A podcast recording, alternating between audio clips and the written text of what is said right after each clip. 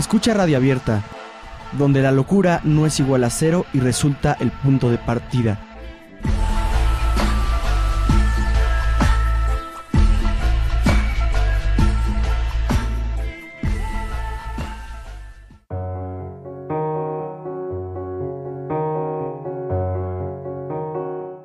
¿Qué es el sueño?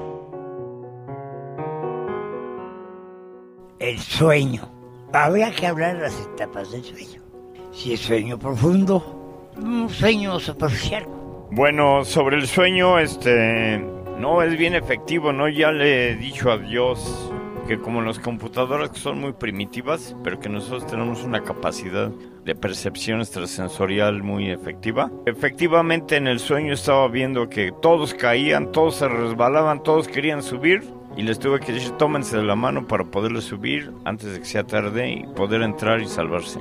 Ya despierto, empecé este, a hilar ideas y pensamientos y entonces entrecerraba los ojos y estaba viendo las imágenes de lo que tengo que hacer y lo que estaba hablando, ¿no? Si uno puede controlar el sueño en tal forma de que uno puede hacer las cosas como son y uno quiere, pues es a todo dar, ¿no? Pero cuando les escucho y- o escucho sus ideas y pesadillas y les angustian los sueños y no pueden controlarlos, ¿saben qué?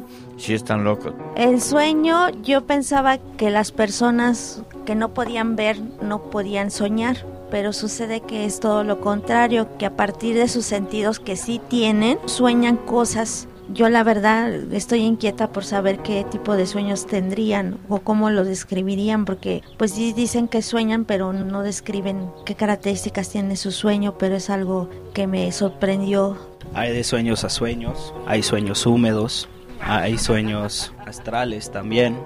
Y un sueño, pues no sé, acabar mi carrera, pues, vivir ya independientemente y que México gane el mundial. Escucha Radio Abierta, donde la locura no es igual a cero y resulta el punto de partida.